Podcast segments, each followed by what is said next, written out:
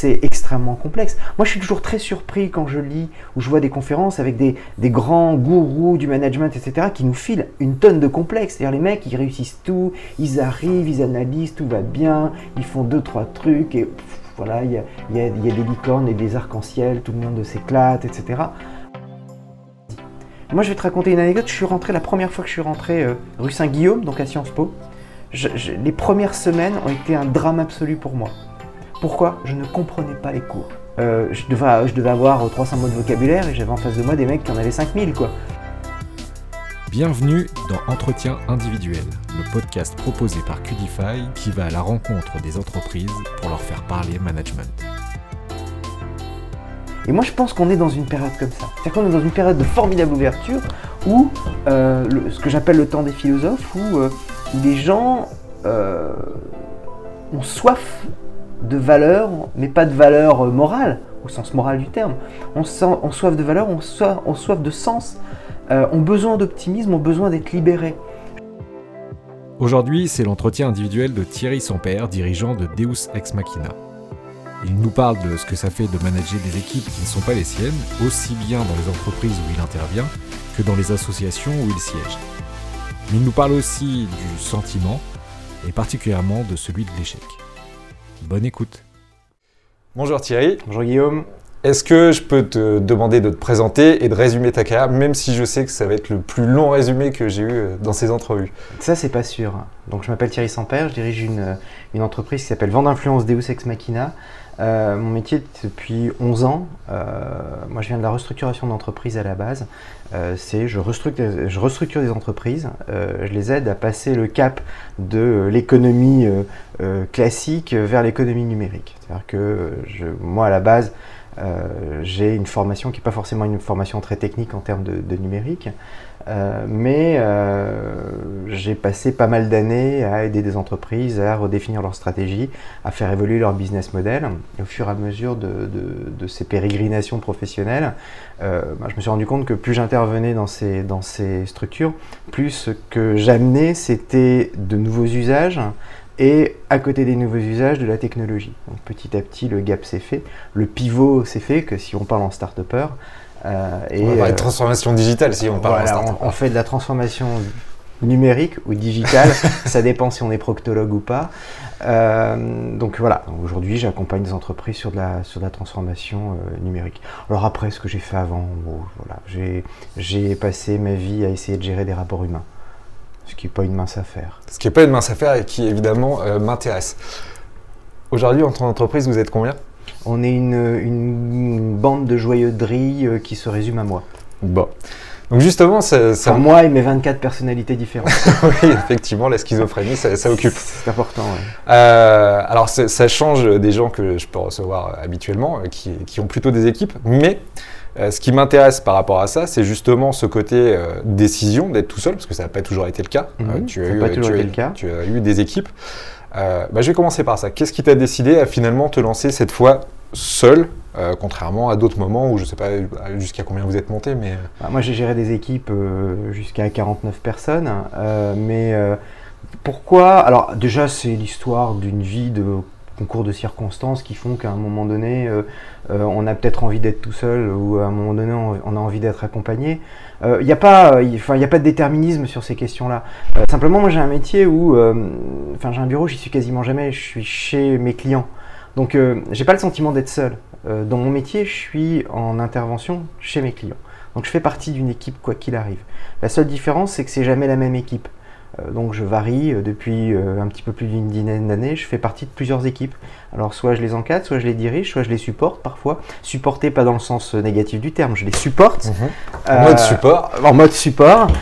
soit effectivement, enfin voilà, moi ce qui m'intéressait dans, cette, dans cette démarche, c'était de pouvoir me nourrir d'un certain nombre d'expériences, alors qu'ils soient des expériences collectives, de management, etc. Mais d'expériences de vie, d'expériences humaines, dans des domaines d'activité tous différents.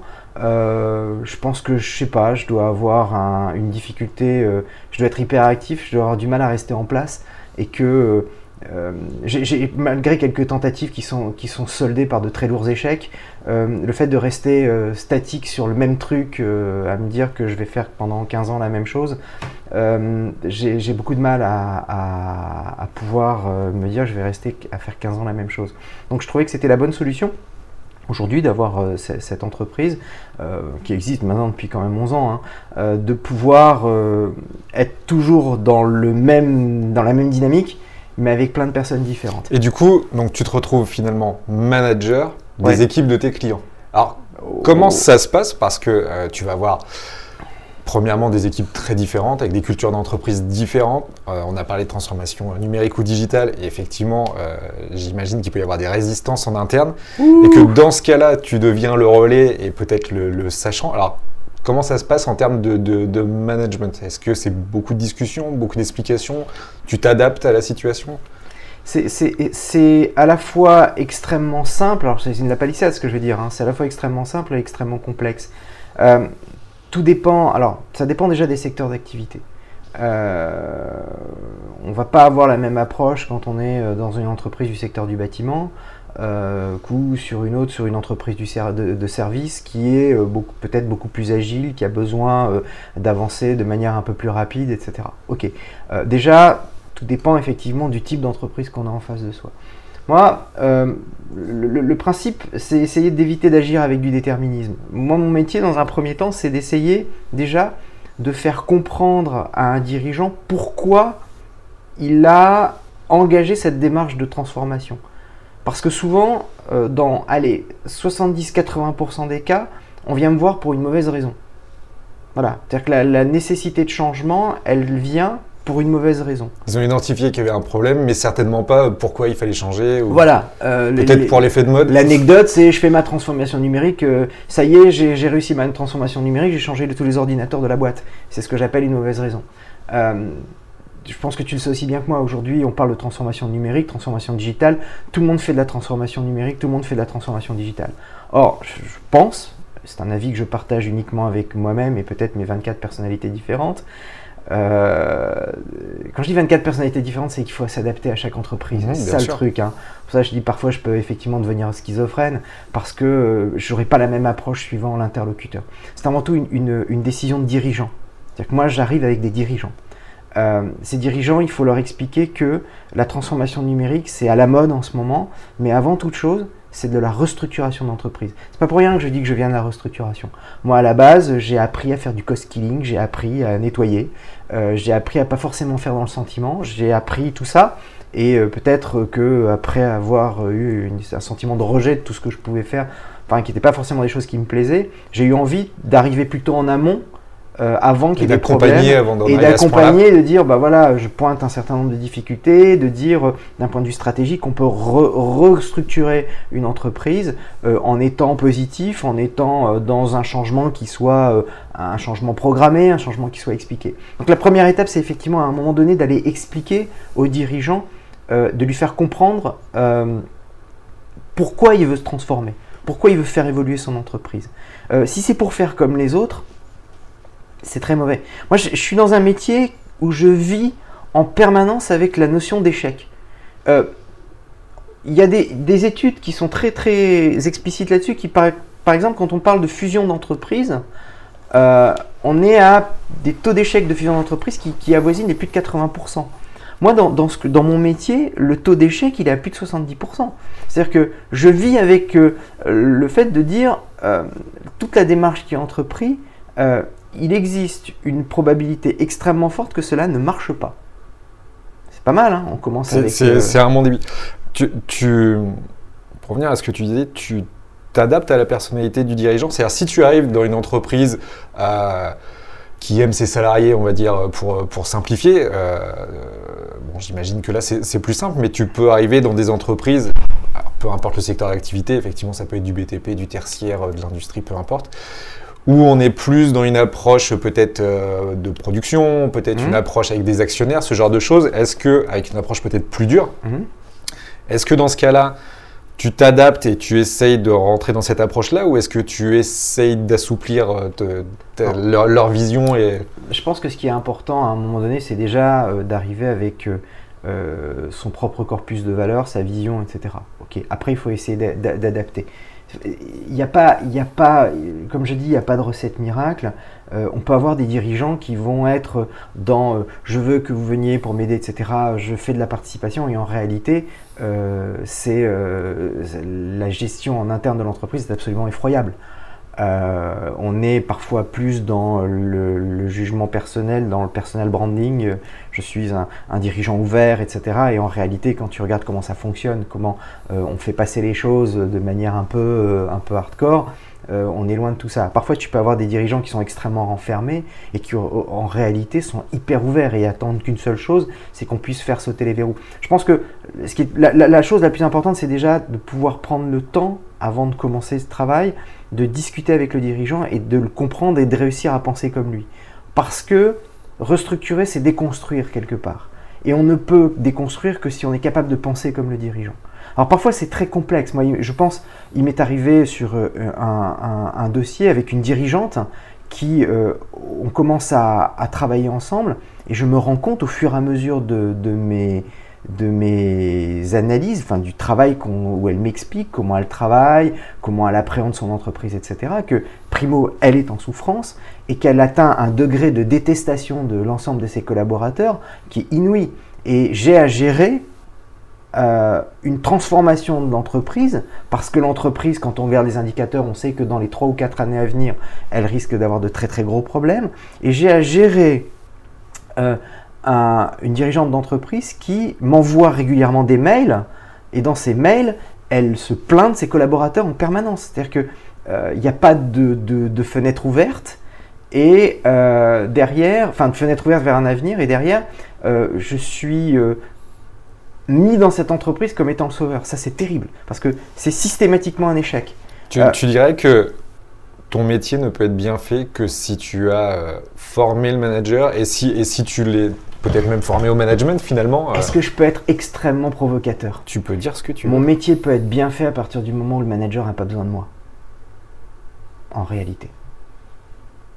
Parce que s'il n'a pas besoin de moi, il va m'écouter. Au sens où euh, il faut réussir à créer une relation avec un dialogue construit. Euh, on amène de nouveaux usages dans l'entreprise. On va bouleverser, on rentre dans le cœur du réacteur. Euh, on fait de la transformation, on peut, on peut construire une plateforme, etc. On crée de nouveaux usages. On va énormément euh, à la fois travailler sur la relation client, il faut travailler sur la formation en interne des, collaborateurs. Enfin, tout est chamboulé. quand je dis si le manager n'a pas besoin de moi, c'est-à-dire qu'il est, il est ouvert. En fait, il a plus besoin d'un partenaire. Tu dois être un facilitateur, il a mais, besoin pas être le leader qui va imposer les choses. Il n'a pas, pas besoin de quelqu'un qui va prendre sa place. Euh, là, c'est euh, les 30% de réussite. Alors, et quand ça marche, par contre, les réussites sont extraordinaires. Euh, quand les réussites sont là, elles sont extraordinaires. Bien souvent, sur des entreprises, surtout de petite taille, on se retrouve effectivement dans, des, avec des managers, avec des dirigeants qui sont dans, des, dans des, situations de détresse. Je pense qu'on le vit tous. Moi-même, en tant que dirigeant d'une toute petite entreprise, il y a des moments, enfin voilà quoi, si je pouvais aller euh, élever des chèvres dans le Larzac et que personne m'emmerde, euh, je serais très heureux. Euh, donc le dirigeant lui-même, il, il subit des, moments de stress. Et quand se crée une relation qui est parfois une relation de dépendance, c'est extrêmement complexe. Extrêmement complexe à gérer parce que le dirigeant se retrouve dans une position de demande permanente, de demande permanente qui ne peut pas être satisfaite, quoi qu'il arrive. C'est-à-dire que euh, parce que je, fais juste de la restructuration. Je suis pas psychiatre, je suis pas, euh, je sais pas, je suis, je suis pas le meilleur pote. Euh, souvent, quand on rentre dans le cœur du réacteur, il y a des relations personnelles qui commencent à, se tisser. Et ça, c'est extrêmement complexe de pouvoir garder une distance, parce que si je ne garde pas de distance je, commets des fautes de jugement. Je, moi, j'ai aucune, aucune honte à dire qu'il m'est arrivé de me planter sur des projets parce que j'ai pas réussi. Tu perds ton objectivité. Parce que j'ai pas réussi à garder la distance avec un dirigeant, parce que je suis aussi un, dirigeant. Euh, et que les problématiques qu'il peut avoir, je les vis aussi, je les ai vécues dans ma, dans ma carrière professionnelle. Donc c'est extrêmement complexe. Moi je suis toujours très surpris quand je lis ou je vois des conférences avec des, des grands gourous du management, etc., qui nous filent une tonne de complexes. C'est-à-dire les mecs, ils réussissent tout, ils arrivent, ils analysent, tout va bien, ils font deux, trois trucs, et voilà, il y, a, y a, des licornes et des arcs-en-ciel, tout le monde s'éclate, etc. Waouh, ça file énormément de complexes, mais ça file des complexes. Alors, à des gens moi, je suis pas. Mon métier, c'est pas, c'est pas le management en tant que tel. Moi, je fais la restructuration, c'est-à-dire je, je fais pas que, je travaille pas que les âmes, hein, je travaille tout le reste autour. Euh, mais j'imagine que le, le, type qui est dans sa, dans, dans son entreprise et qui, qui, qui, a des problèmes de gestion de personnel et autres, et qui voit ces grandes conférences, alors c'est très motivant, etc. Mais derrière, il fait forcément une dépression parce que ça fait ressortir toutes ses propres écueils, toutes ses propres erreurs. Or, malheureusement, je ne crois pas que l'homme soit parfait, et c'est très bien comme ça. Heureusement que nous ne sommes pas parfaits. Simplement, tous ces bouquins, toutes ces conférences, etc., qu'on voit, on a l'impression qu'on nous vend un homme parfait, le manager parfait, qui réussit, qui fait tout, qui est extraordinaire, qui est génial, qui a, juste à faire un petit truc, et tout va bien. C'est-à-dire que ces managers parfaits, la résistance au changement, ils ne connaissent pas, ils oublient qu'on est juste. Tout le monde est motivé. Tout le monde est super une seule motivé. enfin, les gens se révèlent, etc. Et c'est grâce à leur équation personnelle euh, qui, réussissent à faire ça. Ça donne énormément de complexes. Moi, je trouve que, euh, avec du recul, euh, moi, mon métier, j'ai pris.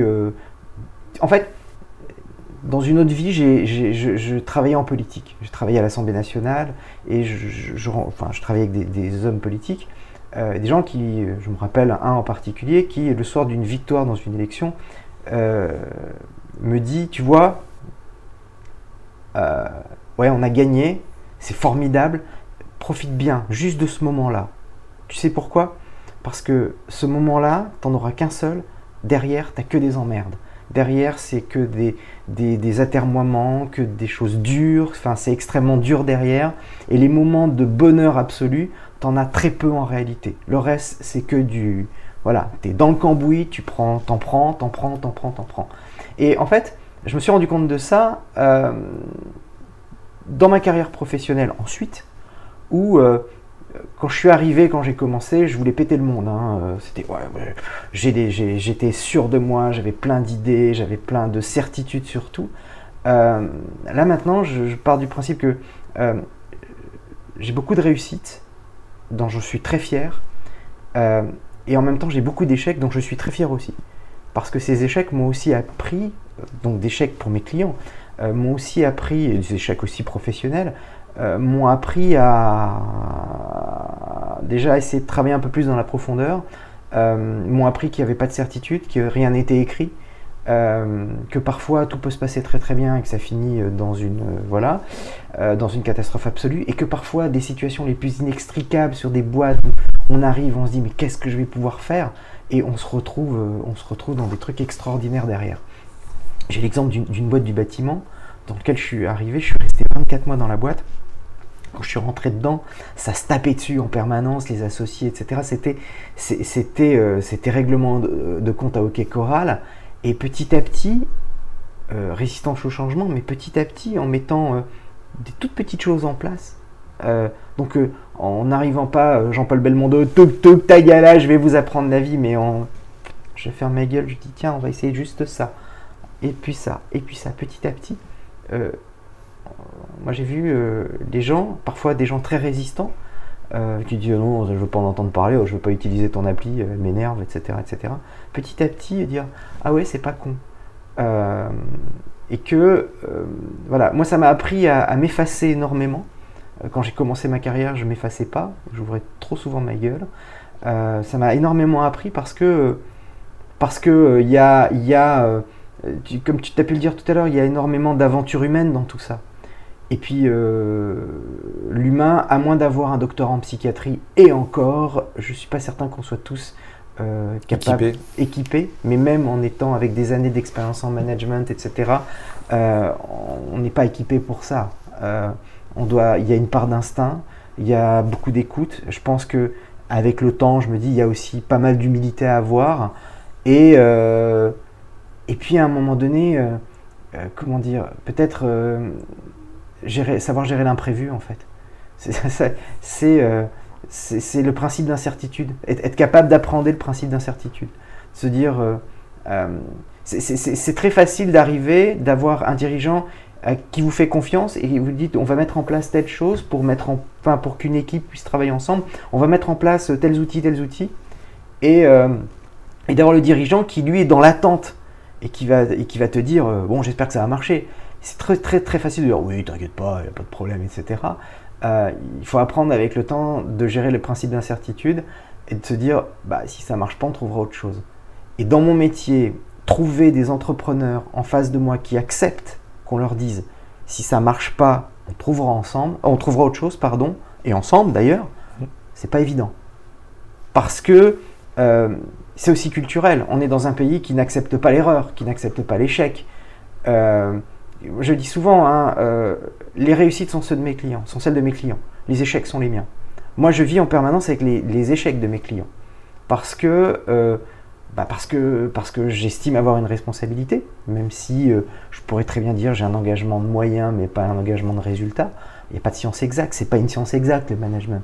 Tu peux très bien mettre en place des choses avec euh, des gens qui culturellement sont exactement euh, les mêmes, qui ont exactement la même vie, etc. qui vont des résultats complètement différents. Avoir des résultats extraordinaires dans la, structure sociale juste à, côté, les mêmes personnes, le même type de personnes faire exactement la même chose et ça se transforme en némésis absolue euh, c'est pas une science exacte en tant que telle. Donc il faut prendre les choses avec un peu de. Voilà. C'est peut-être avec euh, l'âge, euh, la bedaine arrivant. J'essaye un la, la, sagesse qui est. La sagesse, ouais. Je, je, je, me lève avec les. Je me couche avec le soleil, je me lève avec les poules, comme ils disent dans les tontons flingueurs. Et puis avec le, avec le, le temps, le style venant. Enfin, je sais pas. Apprendre beaucoup d'humilité. En fait, tout ce qui est, ce qui est le plus important, c'est la relation que je dois nouer avec le dirigeant dès le départ. Et euh, avec l'expérience, je me rends compte que euh, ces, quelques jours, ces quelques moments-là vont être extrêmement déterminants pour tout le reste. C'est eux qui vont faire que le projet se, passe bien ou ne se passe pas bien. Dans un tout autre domaine, je voulais évoquer avec toi euh, le fait que tu sois président de NWX, donc Normandie Web Expert. Euh, que tu vas pouvoir nous présenter. Et en tant que président, euh, tu as une équipe à gérer hmm.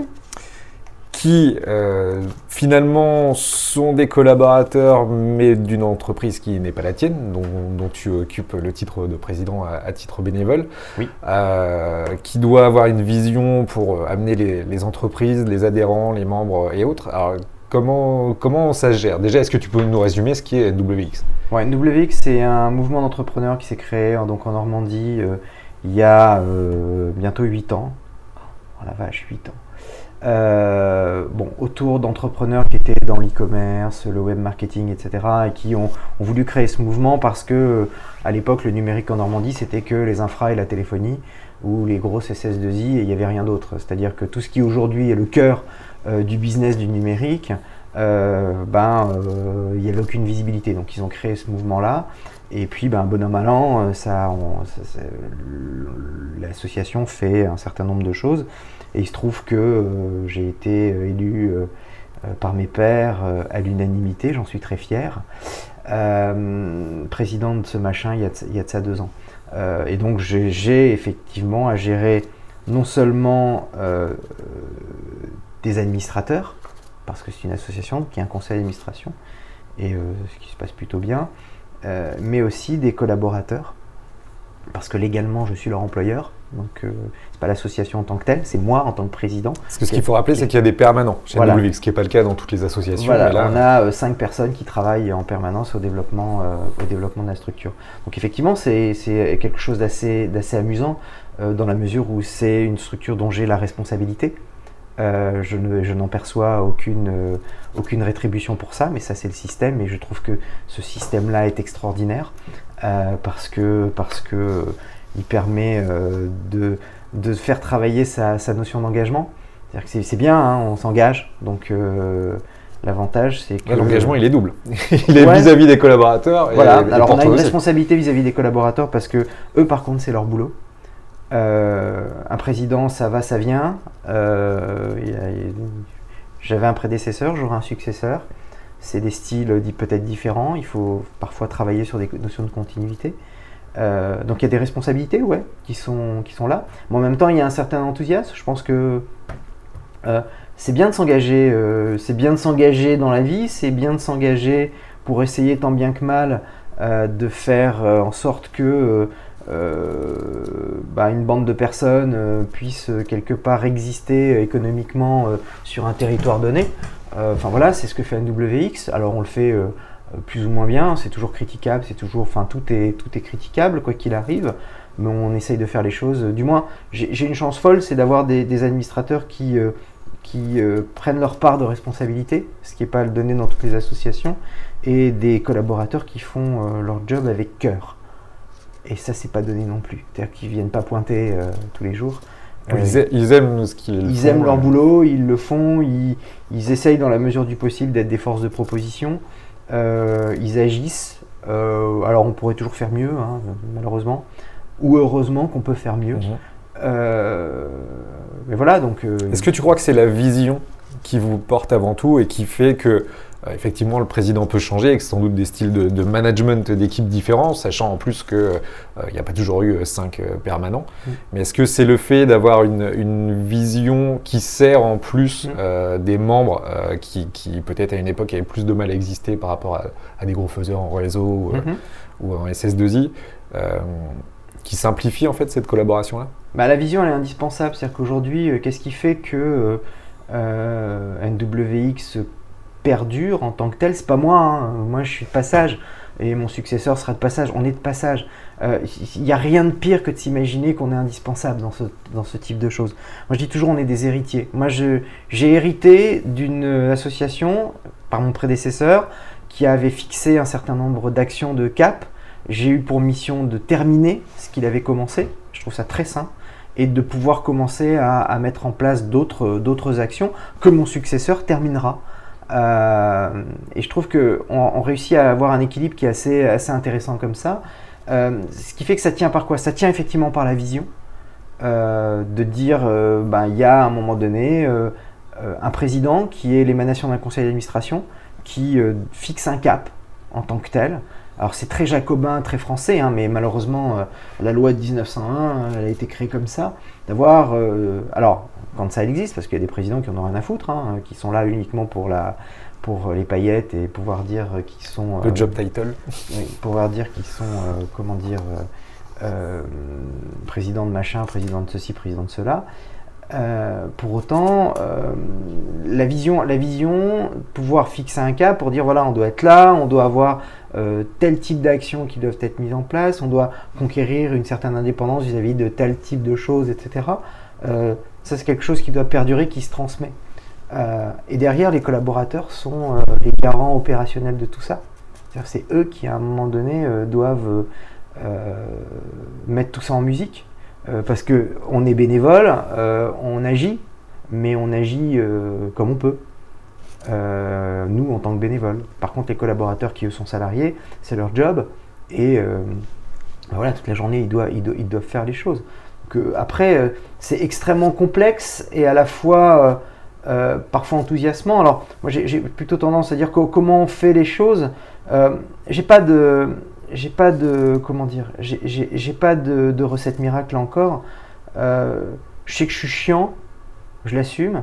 Je suis extrêmement exigeant avec eux parce que parce qu'on fait beaucoup de choses et que pour pouvoir réussir à faire ces choses, il faut les faire très bien parce qu'on n'a pas énormément de moyens, hein, on roule pas sur l'or, euh, et que euh, je sais pas, je pense pas, je pense pas forcément être un bon manager. Je sais pas s'ils s'en plaignent. Euh, je pense qu'ils doivent s'en plaindre parfois. Je pense pas qu'ils s'en plaignent aussi tout le temps. mais à un moment donné, on essaye, j'essaye, et mon prédécesseur était aussi dans ce cas-là, de mettre en fait cette notion de recherche d'excellence durable. C'est-à-dire, euh, on peut, tout le monde peut être excellent. Tout le monde, euh, dans un milieu professionnel, à partir du moment où on s'en donne la peine, euh, où il y a une espèce de volontarisme et tout le monde, voilà, on peut atteindre des, sommets. Mais le but du jeu, c'est pas d'atteindre des sommets, c'est d'y rester. C'est ça l'excellence durable. C'est de pouvoir, à un moment donné, pas sans forcément atteindre le mont Everest, mais atteindre des sommets qui soient des sommets appréciables, et de pouvoir y rester. Euh, mais le plus dur, c'est pas d'arriver au top, mais c'est d'y rester comme, un, peu, un peu comme en sport. C'est ça qui est important. En termes de management, euh, moi, c'est ce que je vois aussi dans mon métier. C'est-à-dire que. Euh, pourquoi je considère parfois que ce sont des échecs? C'est parce que on réussit à faire plein de choses. On monte, on monte, on monte, il n'y a pas de problème. C'est ça, c'est pas ce qu'il y a de plus difficile en réalité. Parce que même si les gens sont résistants au changement, si euh, on montre que le changement est un changement qui peut être concerté, qui peut être positif, etc., je, crois profondément que, personne, mis à part, alors euh, comme disait Saint Antonio, on est toujours le con d'un autre, donc il y a toujours des cons, hein, ça n'y peut rien. Euh, mais je crois foncièrement que à partir du moment où on réussit à montrer ce que ça peut apporter de positif, les gens sont pas hostiles au changement. Mais on peut monter, monter, monter.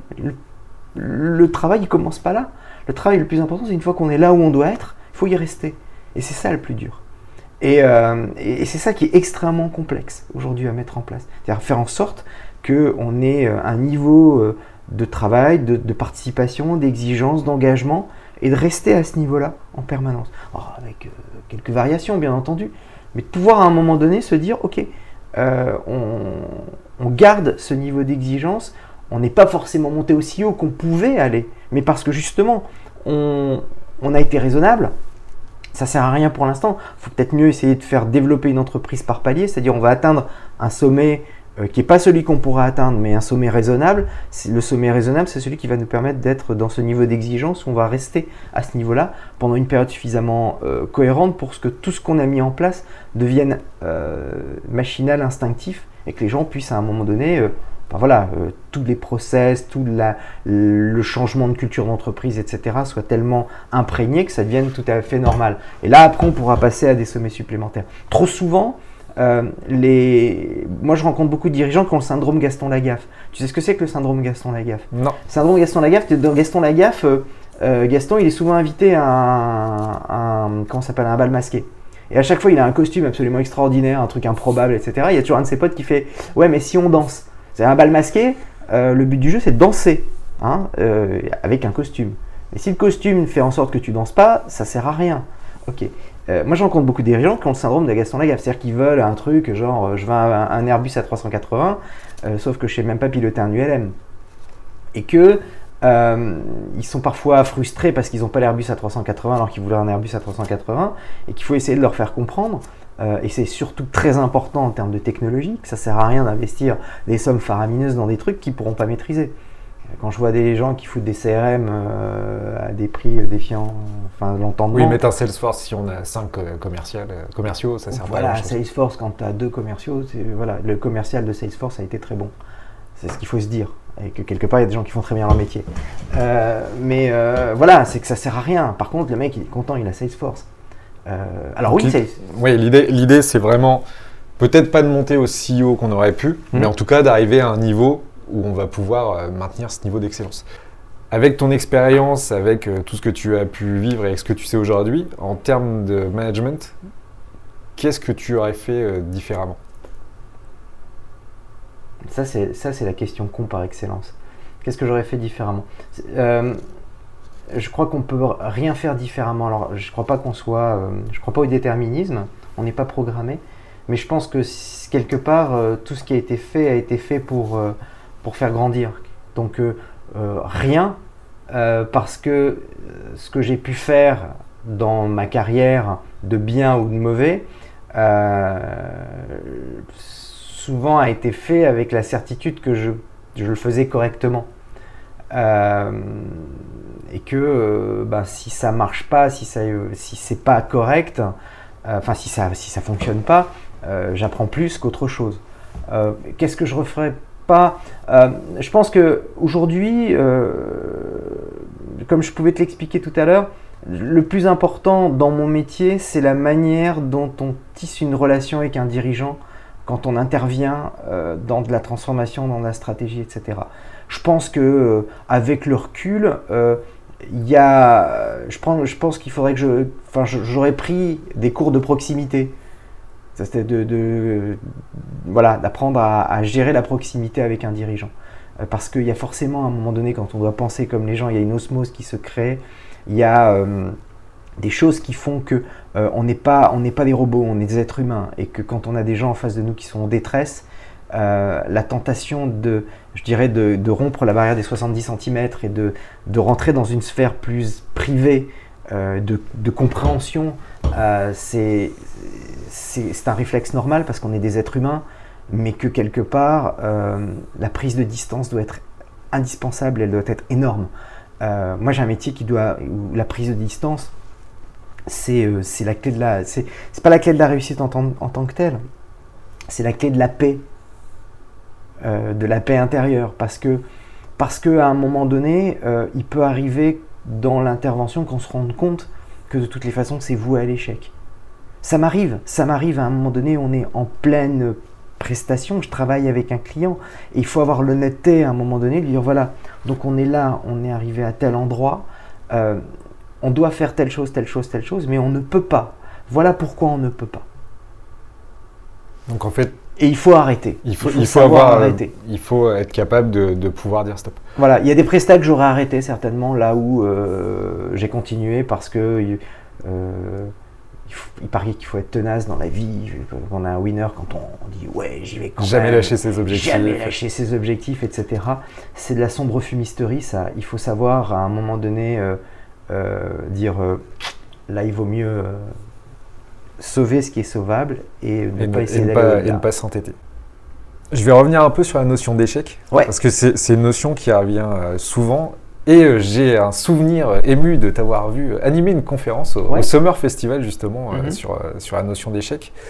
Est-ce que tu dirais que c'est quelque chose qu'il a fallu que tu apprennes pendant ta carrière à, gérer et que c'est finalement ce qui fait le plus grandir et qu'on n'est pas assez préparé à, ces échecs-là?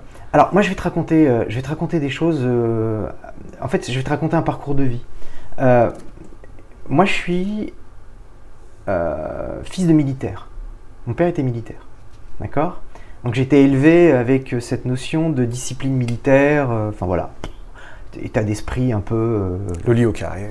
Ouais, un peu, ouais. Euh, J'en garde des séquelles, je me soigne. Hein, euh, J'ai un psychiatre qui roule en, Aston Martin grâce à moi depuis des années, mais enfin, j'essaye de me soigner. mais qui, en fait, nous a, enfin, j'ai un frère, une sœur, on a toujours été élevés dans une logique très Enfin, donne-toi dans ce que tu fais, donne-toi à fond, etc. etc. Euh, j'ai eu un parcours assez, assez classique en fait. Hein. Bon, euh, au lycée j'étais un cancre absolu. Euh, je me faisais chier, ça c'est normal.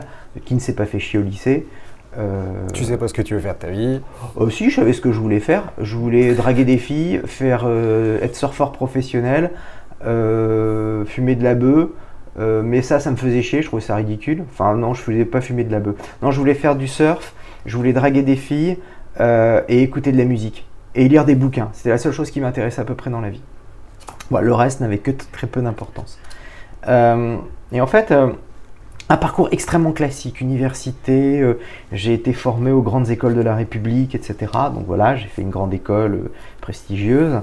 Euh, et dans tout ce parcours-là, c'était le but de ma, de ma conférence, euh, on m'a appris, alors fin des années 80, début des années 90, fin années 90 jusque voilà, euh, la notion d'échec en tant que telle a été complètement oblitérée.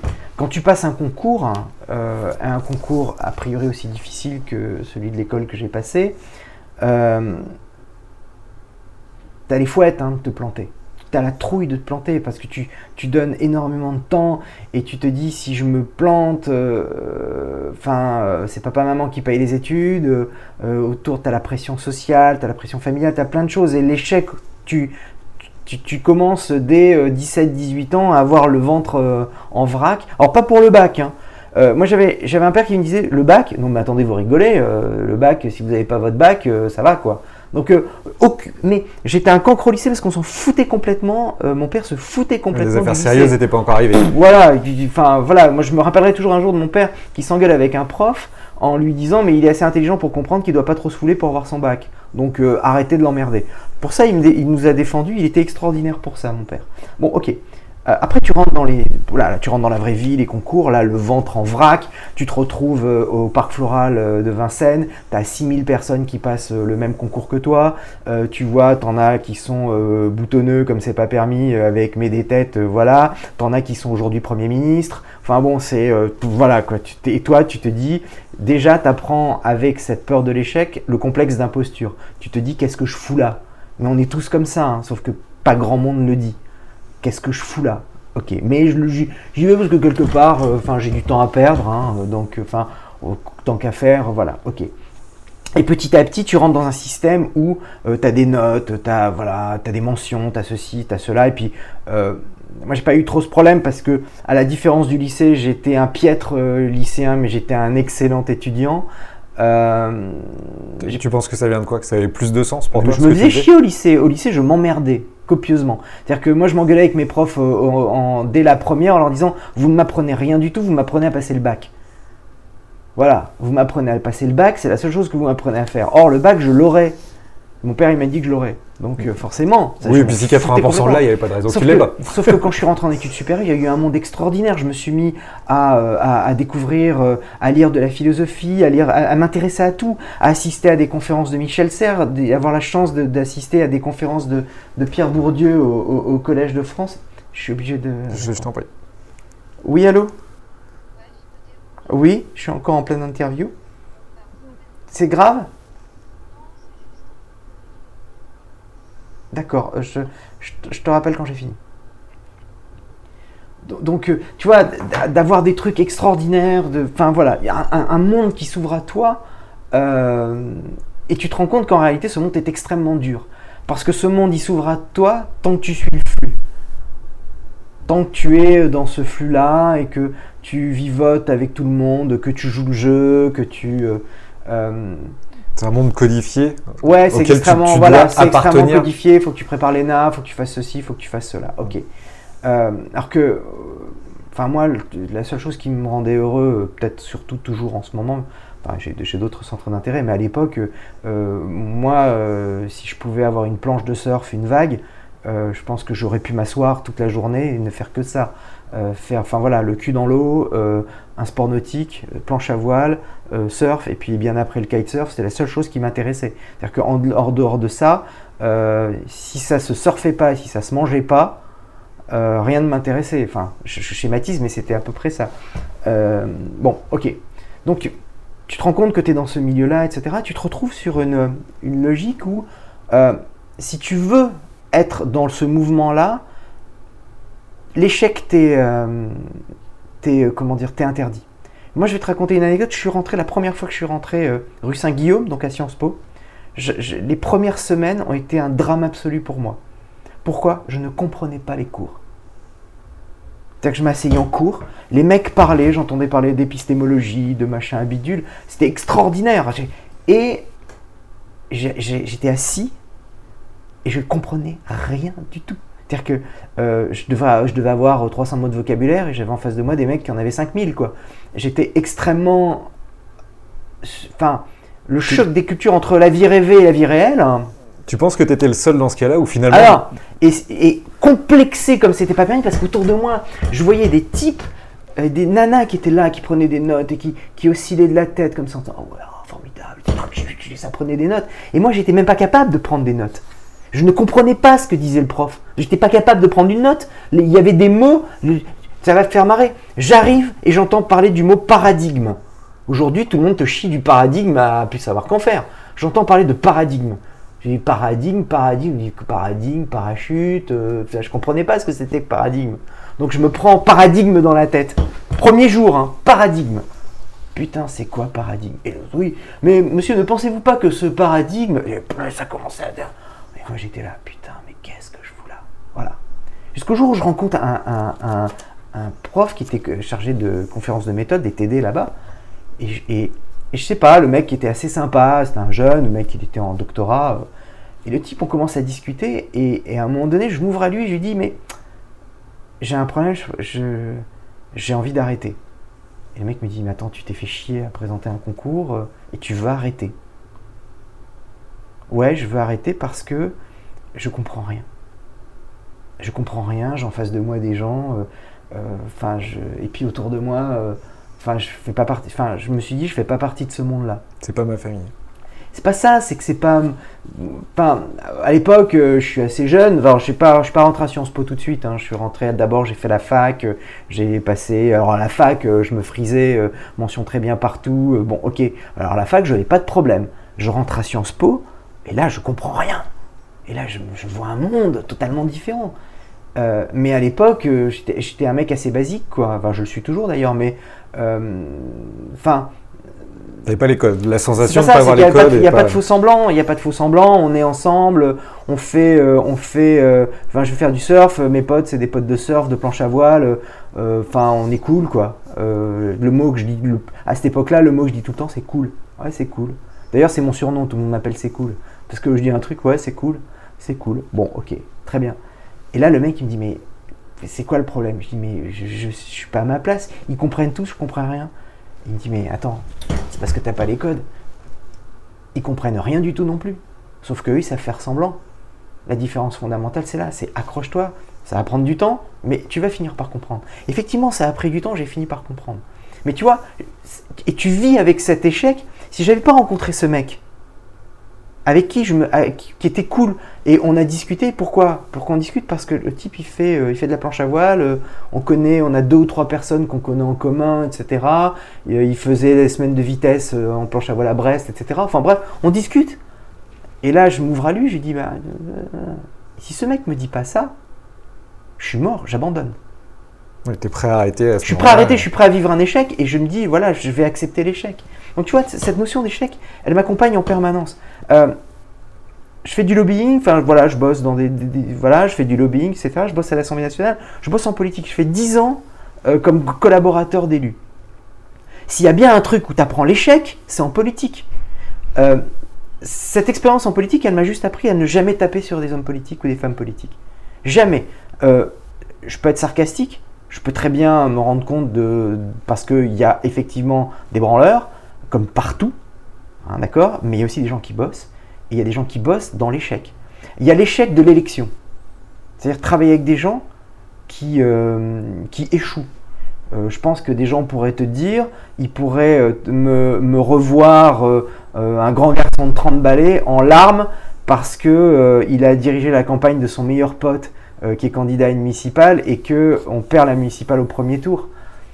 Et, euh, euh, et, moi, je suis effondré parce que parce qu'on y a mis du cœur, parce que c'est une aventure humaine, parce qu'on fait venir des gens de plein d'horizons, qu'il y a 100, 150 personnes autour et que c'est énorme, c'est intense et c'est humainement extraordinaire.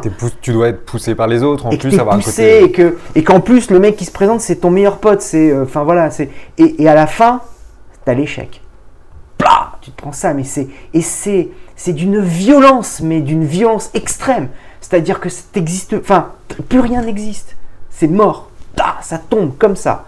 Et, ça tombe en quelques minutes, quoi. T'arrives, échec, premier tour. le mec balayé au premier tour. Et, non seulement t'as l'échec, mais t'as l'humiliation. De, t'as l'injure et l'insulte. Voilà, t'as l'injure et l'insulte. T'es éjecté dès le premier tour. Et en plus, t'as perdu et t'es éjecté dès le premier tour. Euh, voilà, donc moi, je vis dans l'échec. Euh, je suis formé à la restructuration d'entreprise, mais euh, c'est un no man's land. C'est-à-dire que, euh, comme je dis, 70% d'échecs, 30% de réussite. j'ai créé des structures, j'ai créé des entreprises, etc. J'ai participé à des aventures humaines qui, sont qui ont été des échecs, qui ont été aussi. Il y, a, eu des réussites, mais il y a aussi des échecs. Donc moi, je fais une conférence sur l'échec. Pourquoi? Parce qu'à un moment donné, autour de moi, en tant que président d'NWX, je vois des gamins de 20 ans euh, qui ont un projet d'entreprise et que si je fais une analyse froide et statistique, il y en a 9 sur 10 qui vont connaître dès l'âge de 20 ans un putain d'échec mais monstrueux.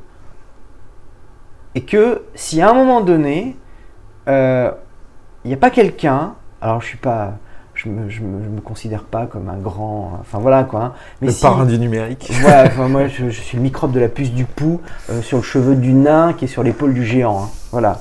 Foutez-moi la paix, je suis dans mon coin, il n'y a pas de problème. Euh, mais si à un moment donné il n'y a pas quelqu'un qui, qui, dit aux gens euh, l'échec, l'échec, bah, c'est normal, il faut vivre avec, il faut apprendre à vivre avec. Parfois, ça grandit, ça apprend à prendre du recul. Ça apprend aussi une chose essentielle, ça à pas se prendre au sérieux. Je suis beaucoup moins sérieux maintenant à plus de 40 ans que je ne l'étais à 30 ans. C'est-à-dire qu'à 30 ans, je me prenais pour un mec intelligent. maintenant, je sais que je ne le suis pas je suis comme tout le monde. Est-ce que c'est pas un paradoxe, justement, que quand on arrive à, à 30-40 ans, on se rende compte finalement, plus à cet âge-là, qu'il y aura toujours un lendemain hmm par rapport à 20 ans où on a toute la vie devant nous et où on a l'impression que bah, c'est fini. Quoi. Quand il se passe quelque chose, il n'y aura plus un derrière. Ouais, je sais pas. Alors je sais pas si ça, ça s'appelle la sagesse parce que j'ai pas envie de jouer les mecs euh, grands moralisateurs. Ouais, les mecs, vous allez voir, avec la, vie va vous apprendre, etc. Euh, en fait, le problème, c'est que moi, j'ai toujours l'impression d'être euh, encore un éternel adolescent, ça c'est clair. Simplement, peut-être qu'à un moment donné, tu vois, cette notion d'échec, il faut apprendre à la maîtriser. C'est Charles Pépin qui a écrit. Alors, tu vois, juste après la, conférence que je fais, il y a Charles Pépin qui sort un, super bouquin sur l'échec, un philosophe. Et je lis le truc, et je dis, oh putain, waouh, c'est vachement bien. Euh, je dis euh, de manière très imparfaite et très très nettement inférieure à ce qu'il dit, à peu près la même chose. Je suis super content de me rendre compte qu'il y a des gens intelligents qui sont capables de parler de cet échec. Et on commence à parler de l'échec. Et euh, est-ce que, enfin, à 20 ans, on est pétri de certitude. C'est vachement bien. J'ai 48 ans, j'ai toujours autant de certitudes. Mais elles sont patinées. Elles sont plus rondes. Elles sont moins, il y a moins d'angles dans mes certitudes elles sont. Euh, elles, ont été tannées par le, vent et les embruns. Ouais, ouais, ouais, elles sont beaucoup plus rondes. Euh, les, j'ai, euh, ouais, elles sont beaucoup plus rondes. C'est-à-dire que je crois plus au déterminisme, je crois plus à plein de choses. Mais par contre, j'ai toujours des certitudes sur la notion de, travail, la notion sur certaines valeurs, sur un certain nombre de choses comme ça. Et, et, je le sais parce que en, voilà, dans ma vie, dans ma carrière professionnelle, Fatalante, c'est quand je t'explique à un moment donné que la, prise de distance avec un dirigeant, elle est, elle est, elle est difficile. C'est que euh, systématiquement, à chaque fois que j'ai euh, la fameuse règle des 70 cm, hein, que j'ai enfreint cette règle, je l'ai payé extrêmement cher professionnellement. Et fatalement, quand tu le payes professionnellement extrêmement cher, tu le payes aussi personnellement, psychologiquement, physiquement, etc. Ça te, ça te marque énormément. Donc euh, ouais, c'est ces certitudes-là. Il y a un certain nombre de règles à ne pas, sur lesquelles il ne faut, pas, faut pas transiger. Euh, après, derrière, il n'y a pas de... Comment ça s'appelle? Moi, je ne crois plus à la recette miracle. Moi, je sors d'une école où on m'a appris que j'allais changer... Enfin, que... Enfin, on m'a juste dit, vous êtes, enfin, vous êtes l'élite de la France et à chaque problème, vous avez une solution. Euh, je dirais aujourd'hui, à chaque problème, j'ai appris à gérer le principe d'incertitude c'est un principe qui m'est très cher, le principe d'incertitude, c'est-à-dire de, dire que euh, la nature a horreur du vide et que ce qui sortira sera positif ou négatif, tout dépendra de nous, de l'état d'esprit qu'on aura pour le faire sortir. C'est tout. C'est tout. Et c'est une règle absolument euh, immuable.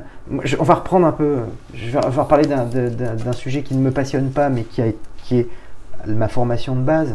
Euh, il y a un an à peu près, le monde est, enfin, la France est au bord du chaos. Il faut, reprendre les choses.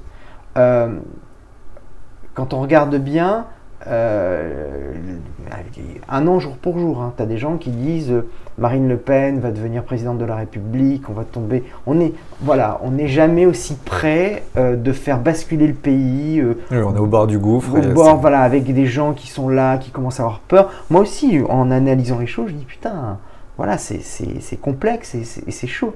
Et on ne sait pourquoi, alors qu'on a une campagne électorale qui, qui n'a jamais été aussi dégueulasse euh, depuis la nuit des temps, on ne sait pourquoi.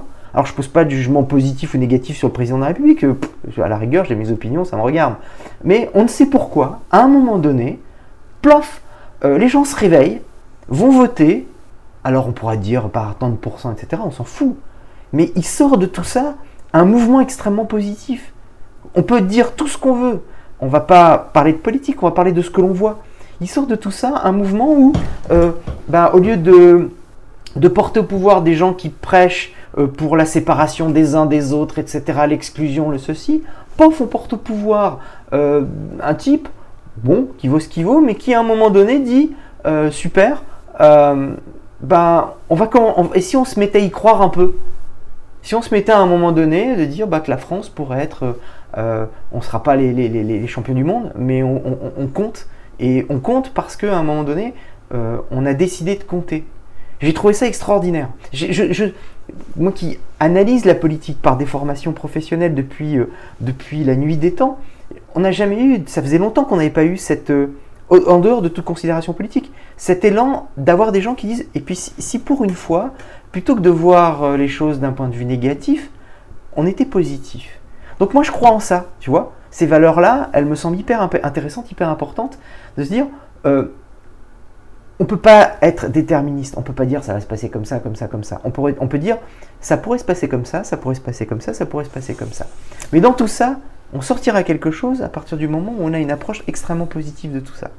Et pour faire un parallèle un peu euh, avec l'élection présidentielle, où finalement, alors, on lui a reproché le, en même temps, mais qui répondait. Est-ce que justement ça répond pas à une époque, ce en même temps, où ça prenait à droite, à gauche, et où il y avait une espèce de, vision d'espoir, a aussi une réalité économique euh, qui, toi, te correspond Tu es un peu au milieu, c'est-à-dire que tu vas avoir, de par ton métier, des chefs d'entreprise plus traditionnels mmh. et peut-être des équipes très résistantes au changement. Ouais. Et de l'autre côté, euh, avec euh, NWX et, euh, voilà la pépinière d'entreprise, les startups et autres, des gens qui veulent révolutionner le monde, en général plus jeunes, peut-être mmh. pétris de certitude ou qui veulent mettre de, la révolution quelquefois même là où il n'y en a pas besoin. Mmh. Et cet équilibre, euh, voilà, on, sent bien qu'en ce moment, il y a une recherche entre les, entreprises traditionnelles et les startups de, trouver le bon équilibre. Et toi, finalement, tu te retrouves un peu, un peu au milieu de tout ça. Est-ce que c'est une question d'époque C'est une époque formidable. Moi, je, moi, je, je, n'aimerais pas être à une autre époque. Euh, parce que je ne peux pas prévoir le futur, mais quand je regarde le passé, j'aimerais pas vivre à une autre époque que celle qu'on vit aujourd'hui. Pourquoi? Parce que si on fait la suite de ce que je te disais, euh, en fait, chez les entrepreneurs que je rencontre, avec qui je travaille, au fond, il y a, un besoin d'optimisme. Partout, il y a un besoin d'optimisme, mais il y a une peur de l'optimisme. Il y a un besoin d'être optimiste, et en même temps, il y a une peur d'annoncer qu'on pourrait être optimiste. C'est la fameuse question, euh, prends 15 personnes autour de toi, ça va? Combien de personnes vont dire ouais, ça va? Non, ouais, mais bon, mais oui, mais bon. Voilà, et on a toujours peur de dire. Enfin, on, vit dans une espèce de mouvement. On vivait, du moins. Moi, je pense qu'on vivait dans un mouvement où l'optimisme, euh, c'était un défaut. Voilà. L'optimisme, c'est un. Ça, ça, pouvait être vu peut-être comme une faiblesse, là où il fallait être dur et y aller. Un winner, je, je, je, vais me battre, etc. Ce, Qui, était, ce qui était euh, des notions euh, très poussées dans les années 80-90. Euh, voilà, il fallait y aller. Il fallait comment s'appelait l'émission de tapis là C'était Challenge, je sais pas quoi, là où il arrivait. avec ses piles. Ouais, je vais vous apprendre la vie avec ma bite et mon couteau et vous allez voir les copains, c'est comme ça qu'on dit un winner. Je sais pas si tu te rappelles un, un film, je crois que c'est un film de Claude Zidi avec euh, Christophe Malavoie, François Cluzet, etc., qui s'appelait Trafic d'influence. Euh, non, pas trafic d'influence, je sais plus comment ça s'appelait, où c'était euh, on est des winners, il y avait un mec qui faisait un, speech à des, commerciaux et qui leur dit on est tous des winners, tu es un winner et puis alors, les mecs disent ouais ouais voilà et comment on fait pour gagner du fric? Alors on sait pas, il faut se bouger le cul alors les mecs, euh, ouais, et d'ailleurs, je suis sûr que si vous bougez le cul, vous allez gagner du fric. Allez, bougez-vous le cul, levez-vous, soulevez votre chaise. Et en fait, sous la chaise, il y a un billet de 500 francs. Vous avez vu, vous êtes bougé le cul, vous avez gagné du fric. Voilà, ça c'est les années 80. Euh, alors même si on a des Roland dans le Loup de Wall Street, des choses comme ça, mais le, parallèle est intéressant entre les années 80 où on avait euh, on vantait les mérites de l'économie, c'était beaucoup plus euh, florissant, euh, l'époque working girl, les tailleurs, euh, voilà, les, gars à la défense et compagnie. Ah là, on a le droit de rentrer dans le domaine du fantasme. Et, et, les années 2010, où finalement maintenant on se retrouve avec le côté entrepreneur qui est beaucoup plus mis en valeur. Mmh. quand on est sorti de l'école, c'était clairement pas envisageable de devenir voilà un gros mot. C'était c'était c'était mmh. moche et voilà aujourd'hui c'est très à la mode et tous les jeunes veulent l'être, mais avec une vision très différente, une vision peut-être plus réinventer le monde, euh, voilà, différente de l'époque des années 80 qui était très Wall Street. On avait pas mal de films dans, dans ce sens-là, par rapport à l'époque qu'on a. Et est-ce que tu dirais que justement c'est cette jonction-là qu'on a entre les groupes traditionnels et les startups? Ouais, c'est, les Américains disent two, world collide. et c'est deux mondes qui sont en train de, de, se, de se catapulter l'un dans l'autre. Alors, il faut prendre toutes les réserves possibles sur les. moi, je ne suis pas un grand fanatique du startup système. Hein. Je, je, je l'affirme, je le voilà. Euh, je suis pas, je, voilà, je suis pas un grand grand fan des startups à tout bout de champ, surtout quand euh, euh, ça devient un glissement sémantique et que à partir du moment où on bosse un peu dans l'IT, on est forcément une startup, même si on existe depuis. Ou qu'on a une boîte qui gagne pas d'argent. Voilà, ou qu'on a une boîte. Et, puis c'est surtout ce qui est terrible, c'est de dire que si on est assimilé à une startup, on est forcément quelqu'un qui a pas besoin de gagner d'argent. Bon, attendez, vous êtes une startup, vous n'allez pas me facturer le prix que ça coûte, il faut pas déconner non plus. C'est un, vrai mouvement, voilà deux mondes qui sont en train de. C'est une conflagration de deux mondes. Euh, je vais éviter les grands poncifs sur euh, euh, le développement personnel, l'éthique, etc. Même si effectivement on assiste. Moi, je, dis souvent, il m'arrive d'intervenir, de donner quelques conférences, et je dis on rentre dans le temps des philosophes. pas pour rien qu'on voit des, des... Là, j'ai organisé un TEDx il n'y a pas longtemps à Rouen, hein, et on a fait venir une philosophe en entreprise ça m'éclate de me dire, je trouve ça extraordinaire, euh, le fait de faire venir quelqu'un qui est philosophe en entreprise. Mais c'est, euh, je sais pas, moi, il y a, y, a, y a, 20 ans, philosophe en oh, entreprise. même, même, 10 ans. Hein. Je, je, me, je, me, vois bien dire à mon père, papa, je vais être philosophe en entreprise. Tiens, ça, ça aurait été très drôle. Là, on, était, on aurait été vraiment dans le, dans le trash, il m'aurait pris pour un punk. Euh, donc, moi, je trouve ça extraordinaire. C'est ce temps où, justement, en fait, quand je te dis les gens ont besoin d'optimisme, etc., les entrepreneurs ont besoin d'optimisme, c'est que euh, je pense qu'on est dans, un temps, et c'est ce que disait d'ailleurs la, personne qui est venue au TEDx, Flora Bernard, on est dans, un temps où les gens ont besoin de sens. Et plus que jamais, on a besoin de sens. Euh, pourquoi? Mais parce que, euh, on va pas refaire l'histoire, mais on est à, une période charnière de notre, de notre histoire, de l'histoire de notre humanité. On est en train de glisser de l'homo sapiens vers l'homo numericus, et que les gens s'en rendent peut-être pas forcément compte, mais c'est un vrai changement de société qui est en train d'opérer.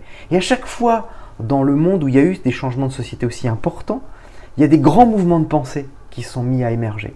C'est-à-dire que l'être humain, quand il se retrouve euh, un peu bousculé dans son confort, dans son... Eh ben, aussi paradoxal que ça puisse paraître, il y a ceux qui se replient, Néandertal, puis il y a ceux qui, ceux qui s'ouvrent.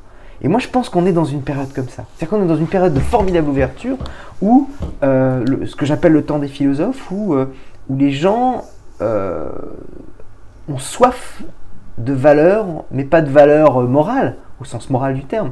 On, on soif de valeurs, on soif, on soif de sens, ont besoin d'optimisme, ont besoin d'être libérés. Je ne suis pas persuadé, tu vois, Guillaume, on se voit dans 10 ans, et peut-être que dans 10 ans, on dira ah, tu te rappelles à l'époque où la résistance au changement, c'était une règle dans l'entreprise en France. Moi, je reste intimement persuadé que dans les 10 à 15 années à venir, la résistance au changement, euh, elle va très fortement diminuer dans ce pays. Parce que c'est l'absence de connaissances qui fait qu'on résiste. C'est l'absence d'ouverture, c'est l'absence de savoir qui fait qu'on résiste.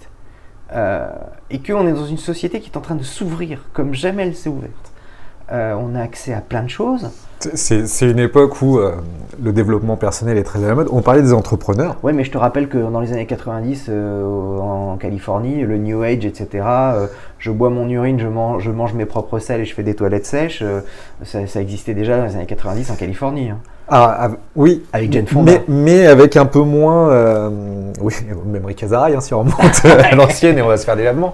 Mais Aujourd'hui, tu vas voir euh, beaucoup d'entrepreneurs qui, euh, qui vont t'expliquer à quel point euh, faire du sport aussi c'est important, voir sa famille c'est important, il faut partir à l'heure du bureau, ça n'a aucun sens de rester jusqu'à 22h, ce qui n'était absolument pas le cas de la caricature de l'entrepreneur il y a quelques années.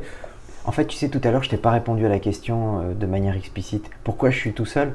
Je vais t'expliquer pourquoi. Tout simplement pour une chose essentielle. C'est que s'il y a du vent, s'il y a des vagues, je me barre et je vais à la plage.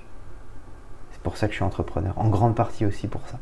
Pour le fait de pouvoir à un moment donné, euh, je j'enlève tout et je vais euh, faire ce qui me passionne. Euh, et c'est ce qui me plaît. C'est aussi pour ça que je suis tout seul. Et parce que j'ai pas de compte à rendre, ne serait-ce qu'à des collaborateurs qui pourraient éventuellement ne pas apprécier le fait que je puisse me barrer, aller faire. Après, on a des collaborateurs aussi qui, qui ont ces attentes-là et qui finalement. On a des collaborateurs qu'on mérite. C'est effectivement euh, très, très souvent vrai. Mais, mais justement, les collaborateurs en général euh, demandent beaucoup plus des possibilités de flexibilité, de, de, remote ou ce genre de choses, finalement, plutôt que du salaire, sont prêts à sacrifier du salaire pour avoir des conditions de travail plus, plus souples. Moi, je crois en l'absence d'horaire. Je crois en l'absence de congés définis. C'est-à-dire que moi, je pars du principe que quelqu'un qui a besoin de prendre des congés, euh, il faut qu'il prenne des congés, même si c'est plus de 5 semaines, je m'en fous du moment que le boulot est fait et qu'il est fait correctement. Euh, je crois au télétravail. Euh, moi, il y a 5-6 ans, dans certaines entreprises, je commençais à, proposer du télétravail à des collaborateurs que je sentais en souffrance. Et je disais, il faut les sortir parce que ce sont des gens extrêmement, comment dire, pertinents, bons dans ce qu'ils font, mais qui ne sont pas bien il faut changer de cadre, etc., leur proposer du télétravail, c'était hallucinant à quel point je me faisais renvoyer au 22 parce que je proposais du télétravail. Euh, je crois en plein de formes de travail. Et je crois certainement pas aux 8h du matin, midi et demi, 14h, 18h30. Ça, c'est, tellement euh, absurde et, et qui puise dans le numérique où euh, moi il m'arrive de voir des devs qui vont, qui vont développer euh, toute la nuit, euh, ils ont bossé toute la nuit, le lendemain ils dorment sur leur ordinateur. Et j'arrive, je, fais qu'est-ce que je vais leur dire en tant que manager? Vous faites chier, vous êtes obligé de bosser. Les mecs ils ont bossé toute la nuit. Enfin tu vois, le problème c'est qu'on est sur des cadres extrêmement rigides, alors on va pas remettre en cause le droit du travail, hein, c'est voilà, c'est de l'acquis. mais euh, c'est plutôt le travail, c'est pas qu'il y aura plus de travail, c'est que le, travail ou la méthode va changer mmh. et peut-être être ramassé sur des périodes plus efficaces que peut permettre le, digital. On parlait de deux mondes qui s'affrontent. Euh, tu as quelque chose qui revient souvent en ce moment, euh, c'est deux, mondes qui s'affrontent notamment sur tout ce qui va être euh, IA et euh, robotisation. C'est-à-dire mm. que tu as le côté de ceux, oh mon Dieu, tous les métiers euh, vont être robotisés et, vont disparaître, et d'autres qui partent du principe que euh, oui, mais d'autres métiers vont être créés, euh, peut-être plus de services. Et puis, euh, on, parlait de la dernière élection, c'est aussi des sujets qui auraient pu être certainement mieux discutés que ça l'a été fait, mais avec le revenu universel, qui peut venir de, effectivement, il y a moins de travail où le travail est perçu, la valeur du travail est perçue de, manière différente. Tu, fais face, toi? Est-ce que tu as une vision là-dessus Moi, je suis intimement persuadé qu'un jour, il y aura un revenu universel. Quand j'étais étudiant, je me rappelle avoir fait un mémoire là-dessus, sur la notion de revenu universel avec ce que ça veut dire derrière, hein, parce qu'il faut quand même réfléchir à la manière dont, tu mets en place un revenu universel. Euh, parce qu'il faut avoir les moyens de le payer le revenu universel. Donc, euh, il y a plein, y d'attendus sur le revenu universel.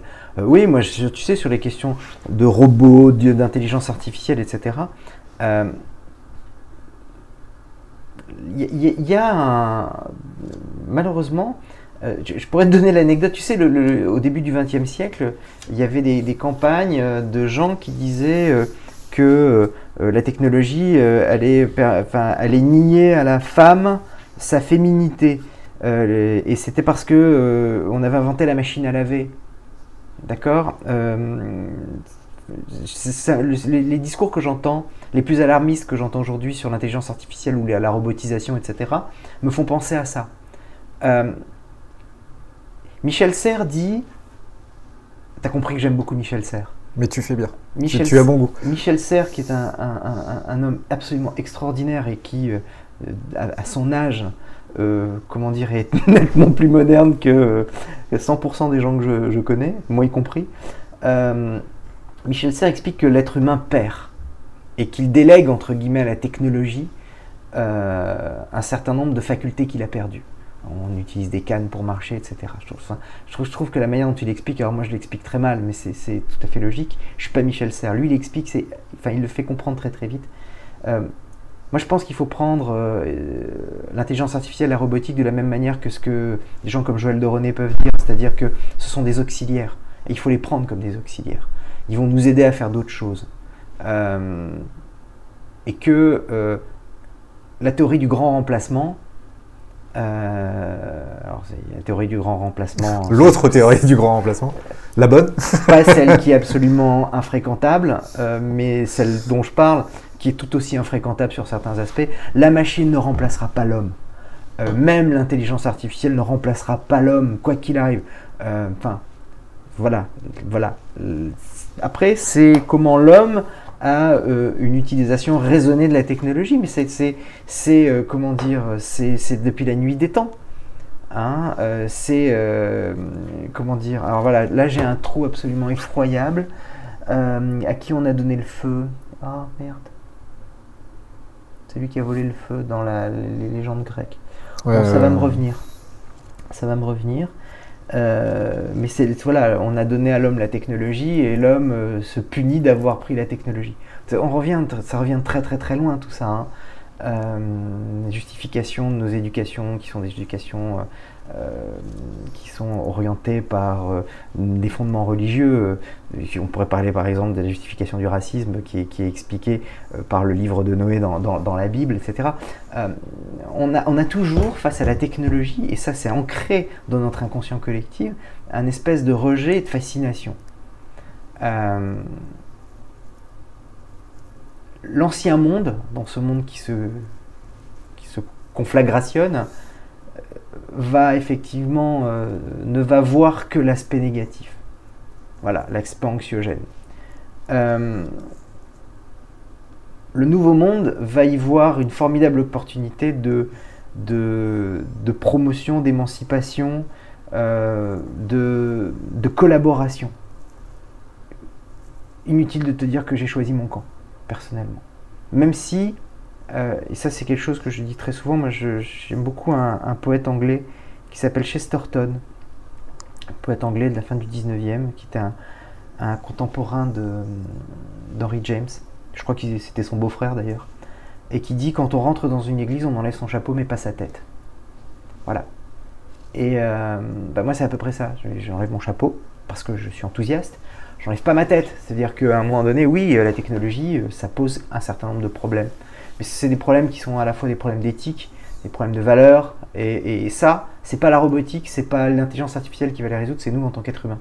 Donc euh, nous n'en ferons que ce que nous aurons décidé d'en faire.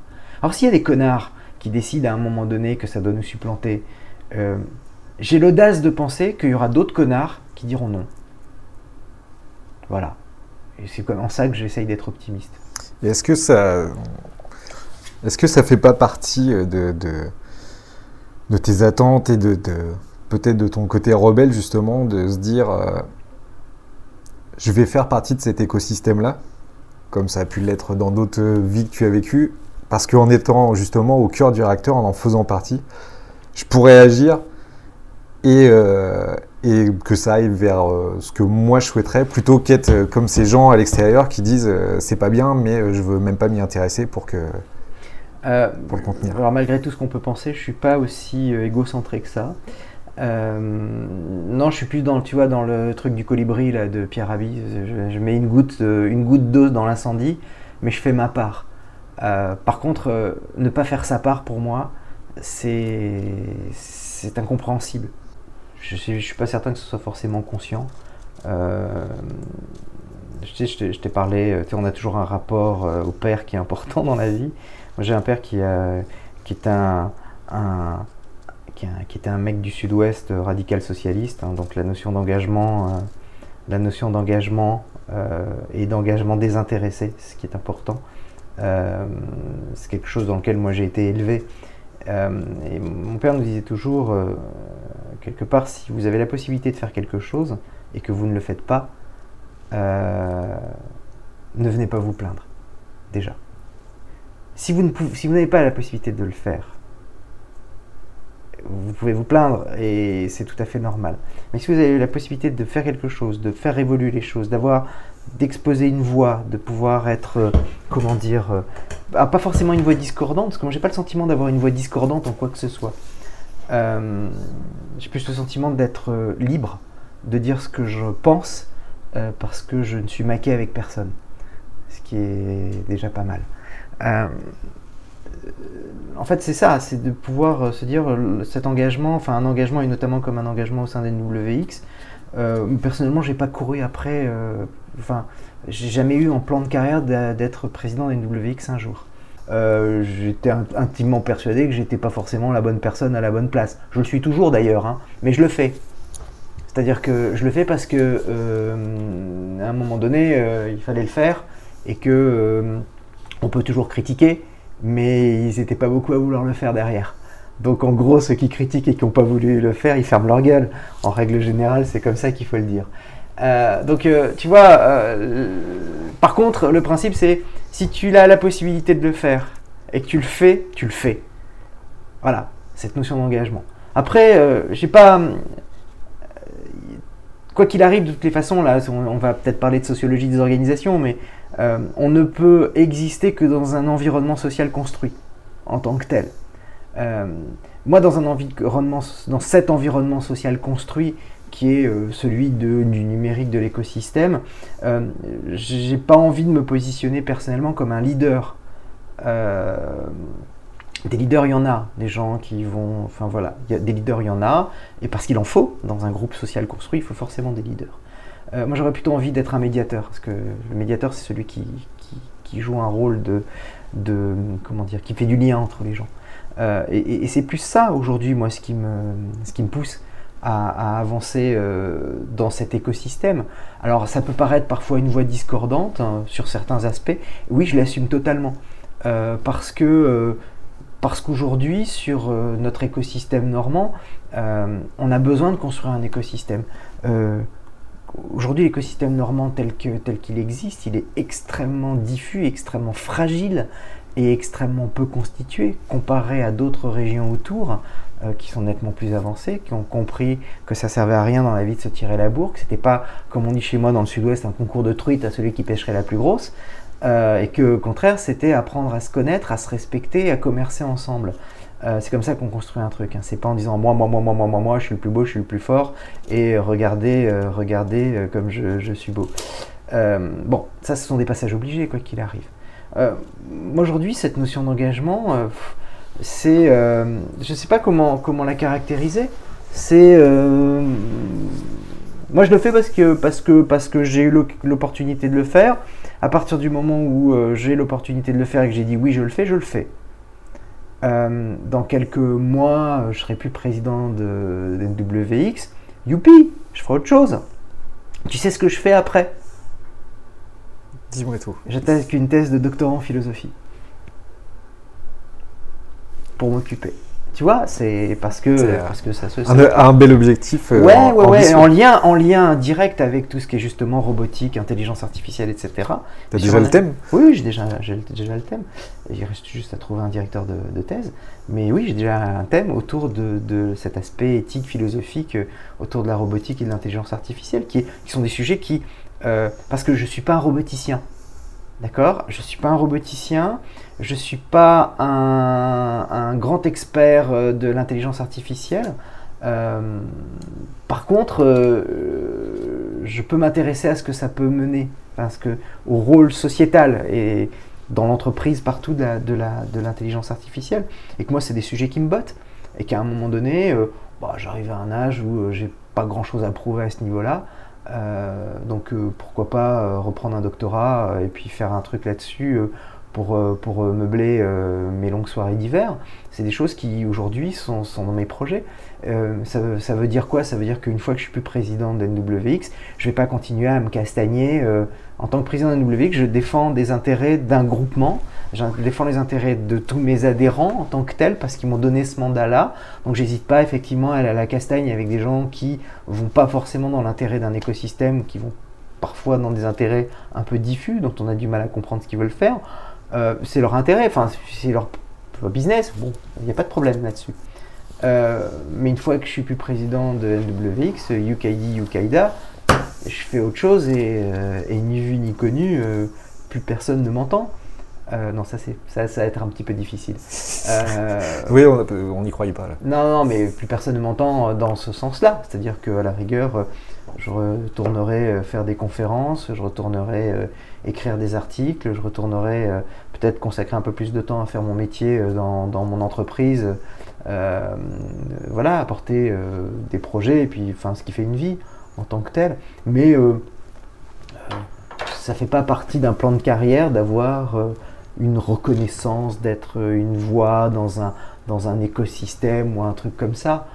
C'est tellement futile tout ça. Et puis surtout dans ce monde où tout va à toute vitesse, euh, c'est, euh, aujourd'hui, ce qui, est important, c'est, à mon sens, travailler plus sur le fond que sur la forme.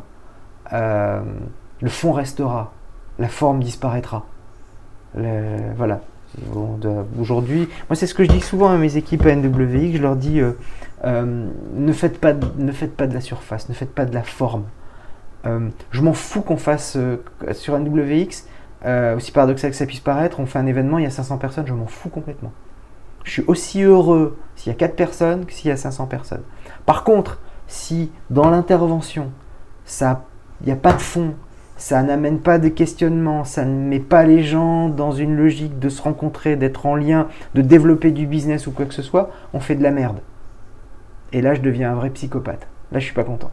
Tu vois, euh, c'est la notion. Aujourd'hui, on est dans une société qui a besoin, qui n'a jamais été autant euh, influencée euh, par le personal branding, par le. Enfin voilà, enfin, tu le sais aussi bien que moi, il suffit que tu regardes, tu vas sur LinkedIn, tu vas sur Twitter, tu vas sur tous les réseaux sociaux, et tu prends un peu de distance, et là tu te marres, tu pourrais écrire un bouquin, rien que tu pourrais faire une recension des plus belles, des plus beaux postes de personal branding en France, en Navarre et partout dans le monde, et il y a de quoi faire un truc où il y a de quoi rigoler un bon coup. Il faut prendre ça avec un peu de distance. et pour autant, quand tu commences à discuter avec les gens, tu te rends compte que euh, même si les gens sont dans ce mouvement-là parce qu'il faut en être, tu n'as jamais eu autant besoin d'avoir du fond, d'avoir de la profondeur, d'avoir toutes ces choses-là. Moi j'étais très surpris, tu vois, on fait un TEDx, euh, je suis mort de trouille. Euh, je lance l'idée il y a de ça quelques temps en disant tiens on va faire un TEDx, il y a euh, 10 perdieux qui se regardent en disant sans père qu'est-ce qu'il nous fait encore et qu'est-ce qui nous fait chier avec son TEDx? On, voilà, on gueule, enfin je gueule, on est quelques-uns, voilà, et puis on, sort un TEDx. Ok. Et moi, je suis pété de trouille. Je me dis, personne va venir. Je me dis, personne va venir. On va faire un TEDx, euh, ça va quoi, c'est un TEDx. Euh, qu'est-ce que les gens ont à foutre du TEDx? On met les places sur Internet, en moins de deux heures, tout est pris. Ça veut bien dire ce que ça veut dire. Alors, je ne fais pas. Il y a des gens qui vont dans les TEDx pour s'y faire voir, comme toujours. Mais j'ai l'audace de penser que la majorité des gens qui étaient présents étaient là euh, parce que ils sont dans la quête d'un sens. Et ça, c'est super important. Euh, tu sais, euh, il y a un bouquin qui est vachement bien, que j'ai lu quand j'étais petit, d'un mec qui s'appelle Yves Barrel, qui s'appelle La quête du sens. Et c'est un, un, type qui est un historien helléniste, qui explique comment la démocratie athénienne, la démocratie grecque, s'est construite autour de la notion de sens. Ce qu'il faut comprendre, c'est qu'aujourd'hui, ce qui s'est passé, euh, il y, a eu dans l'histoire de l'humanité plein d'autres expériences politiques euh, qui, autres que la démocratie athénienne, voilà, la démocratie grecque. Et pourtant, rares sont les expériences qui ont autant influencé et marqué des régimes politiques, mais des, centaines et des centaines d'années après. Pourquoi? Et en fait, ce bouquin explique que c'est parce que les dirigeants de, ce truc-là ont, ont, eu à cœur de travailler énormément le sens de tout ce que de tout ce que tout ce qu'ils faisaient. Le sens est important. Aujourd'hui, c'est c'est ce qui, ce qui nous ce qui nous fait avancer on est dans un grand barnum, c'est génial. Alors, il y a euh, du crétin avec euh, le, t-shirt avec le nom de la boîte qui va sortir sur une estrade en 3 minutes que je vais, qui va changer le monde. Donc, en 3 minutes, on change le monde aujourd'hui. C'est formidable, c'est extraordinaire. Euh, enfin, voilà, il y a tout, ce barnum, ok, ça fait partie du folklore. Et derrière, il y a des gens qui sont des dirigeants d'entreprise, qui sont des collaborateurs d'entreprise et qui s'inspirent s'implique dans, une résistance au changement qui est un réflexe totalement naturel, à la fois de, crainte, de peur, de méconnaissance, mais qui derrière, quand tu discutes avec eux, et je pense qu'en 11 ans d'expérience, je peux dire que j'en ai vu, ont un besoin de sens, ont besoin d'optimisme, ont besoin de toutes ces choses-là. Et ce monde-là, aujourd'hui, c'est, il, a, jamais été aussi important aujourd'hui. Il y a 10 ans, c'était pas ça du tout. Il y a 10 ans, euh, il y a 10 ans, je faisais de la restructuration euh, bête et méchante, hein. c'est-à-dire euh, cost-killing, euh, la photocopieuse, le ceci, le cela. et puis, je ne vais pas dire que c'était presque de la contrainte pour les gens, mais c'était, bah maintenant on fait comme ça, on va faire tel process, etc. Vous n'êtes pas d'accord? J'entends ce que vous dites, et allez vous faire foutre. Et on continuait, on continuait les choses comme ça. Aujourd'hui, c'est totalement différent. Aujourd'hui, on comprend ce besoin de sens, besoin d'optimisme. Moi, je trouve ça génial. Il y a une boîte ici à Salinopolis. alors, je ne sais pas comment on le prendre, mais ils ont offert à tous leurs collaborateurs un vélo pour venir en vélo. Mais il y a, ce qu'il faut comprendre, c'est qu'il y a 10 ans, c'était inconcevable. Inconcevable, ce genre de choses. Et, ça, c'est ça qui est extraordinaire. C'est ça qui est, euh, moi, qui me rend extrêmement optimiste. Il y a encore des gens, enfin, c'est pas qu'il y a encore des gens, il y en a de plus en plus. Est-ce que tu crois que ça, ça vient aussi euh, de l'avènement des réseaux sociaux et du fait que chacun a une voix aujourd'hui Et que les gens se soient rendus compte que finalement, euh, ils pouvaient s'exprimer, ils pouvaient peut-être un peu plus compter c'est qui qui disait euh, avant euh, les cons on les trouvait au bistrot du coin, euh, maintenant on les a sur on les a sur les réseaux sociaux. moi je suis très circonspect sur les réseaux sociaux, peut-être parce que j'ai des enfants, j'en ai cinq, et que en tant que papa, je et papa sachant entre guillemets, je suis souvent très très attentif à ce que je vois sur les réseaux sociaux parce que cette cette accélération et en même temps cette réduction du champ de vision, du champ de pensée que sont les réseaux sociaux, euh, moi, je ne veux pas dire que ça m'inquiète, parce que pour m'inquiéter, il en faut beaucoup. Euh, ça veut dire que je suis toujours très inquiet. Euh, mais je ne crois pas que ce soit l'avènement des, réseaux sociaux en tant que tel.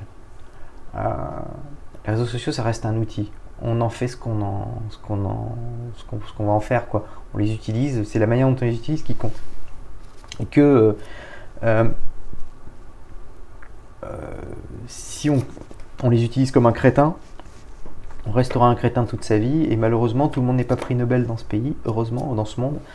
Euh, les réseaux sociaux, c'est un vecteur. C'est un outil, c'est un vecteur formidable. Moi, j'ai, j'ai je suis revenu à la philosophie par les réseaux sociaux, aussi paradoxal que ça puisse paraître. Euh, Twitter a été pour moi un, formidable vecteur de, remise en, conditionnement intellectuel par rapport à la philosophie. Il y a, tu vois, je te parle, je dis, euh, après ma présidence NWX, je vais essayer tout faire pour faire une thèse, un doctorat en philosophie. Euh, il y a 5 ans, tu me chopais, tu me disais Thierry, enfin il y a 6-7 ans, tu me chopais en disant Thierry, euh, tu sais que dans 7 ans, tu vas me sortir une connerie en disant que tu veux faire une thèse de philo. Euh, je t'aurais dit, c'est ça, j'étais quoi? J'étais sous acide, j'avais sniffé de la coke avec coupé avec du laxatif, c'est quoi le problème quoi? Et en fait, les réseaux sociaux ont joué un rôle, et principalement Twitter pour ça, assez extraordinaire de diffusion à la fois de connaissances, d'informations, etc. Ok j'ai l'audace de penser que j'ai un usage euh, raisonné ou cohérent. Raisonné, je suis pas certain. Parce que comme tout le monde, je vais regarder des conneries de chats et de, de, trucs sur Internet. Les 10 raisons qui font que voilà, qui font que les réseaux sociaux sont aussi extraordinaires, si addictifs. Le cadre va vous étonner. Voilà, euh, mais euh, je me rends compte que effectivement, il y a eu un vecteur extraordinaire de diffusion d'informations euh, d'informations euh, que j'avais à une certaine époque quand je faisais partie des cénacles dont je te parlais, de mes écoles, etc. Euh, voilà. Et aujourd'hui, ça c'est accessible. Il faut plus, t'es plus obligé d'être dans des grandes écoles pour avoir accès à cette qualité de savoir. Et ça c'est extraordinaire. Moi, pour moi, c'est, c'est, je, ne taperai pas jamais sur les réseaux sociaux sur cet aspect-là. Bon, après, tu as les Marseillais dessus, tu as les ch'tis à Ibiza. Les ch'tis à Ibiza, enfin t'as toutes ces conneries là quoi hein, en même temps. Mais un peu comme on parlait de la robotique et autres, il y a toujours deux faces à, une médaille et euh, voilà. Et, le digital va apporter aussi bien les MOOC qui vont euh, donner le savoir à tout le monde que euh, les fake news qui peuvent permettre. Mais parce qu'il y a un aspect complètement mhm. dégueulasse, idiot, bête, insupportable aux réseaux sociaux, que l'aspect formidable vecteur de savoir, de communication, etc. existe.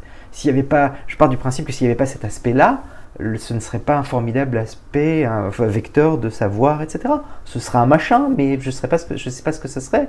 Euh, il, faut. Euh, enfin, alors là, je, là je, vais, je, vais, arrêter de faire de la philo. Je pourrais très bien parler philo là-dessus, de savoir comment, euh, de, du, du, le, le, principe du. Comment dire du, il, faut qu'il y ait forcément du, du, noir pour connaître la lumière. Voilà. Si quelque chose existe, son contraire aussi. Voilà. Euh, l'idée, l'idée, c'est ça, c'est que ça sert à rien de jouer les grands contempteurs, de dire oh c'est pas bien, oh là là, oh un usage, etc. C'est comme ça. C'est comme ça. Euh, moi, qui je suis pour donner des leçons d'utilisation des réseaux sociaux à qui que ce soit? Je suis que dalle. Voilà. Moi, j'essaye. Voilà. La seule leçon d'utilisation des réseaux sociaux que je donne, c'est à mes enfants. Et je dois te dire que ça marche pas. D'accord? Là, j'ai encore euh, récemment euh, été obligé de péter un cap parce que j'ai un de mes gamins qui a, euh, dans les conditions de, comment dire, d'utilisation de, Facebook, eh ben, il s'est fait avoir comme tout le monde. Qu'est-ce qu'il a fait? La reconnaissance faciale. Merci Facebook. voilà, on, se fait, on se fait avoir par ces gens-là parce qu'on oublie à un moment donné, on enlève le, chapeau et la tête, hein, c'est ce que je te disais tout à l'heure. Pour autant, euh, enfin, il y, a des choses qui sont, enfin euh, il y, a des choses qui sont extraordinaires dans tout ça à utiliser. C'est la même chose. Le livre était extraordinaire, mais dans un livre, tu peux aussi bien avoir, euh, comment dire, les Mémoires d'Adrien de Marguerite Yourcenar, qui est un livre d'une langue absolument extraordinaire, et avoir Mein Kampf d'Adolf Hitler. Hein, donc ça reste le même support.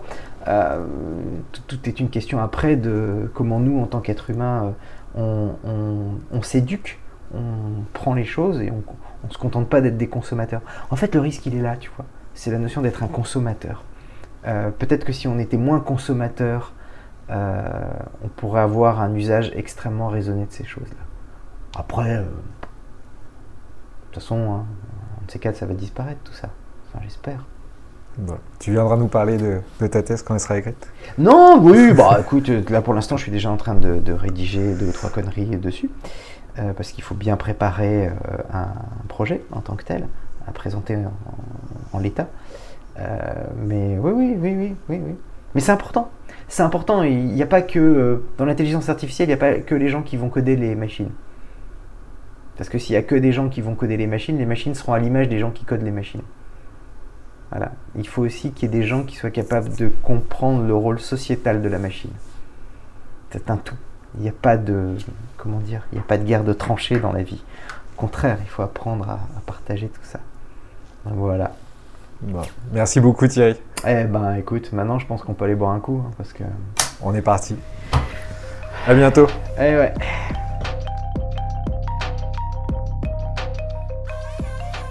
Merci de nous avoir écoutés. Si vous êtes arrivé jusqu'ici, c'est sans doute que le podcast vous a plu. Alors pensez à vous abonner et à nous laisser un avis sur Apple Podcast ou Google Podcast. C'est ce qui nous aide le plus à le faire connaître. Merci et à bientôt.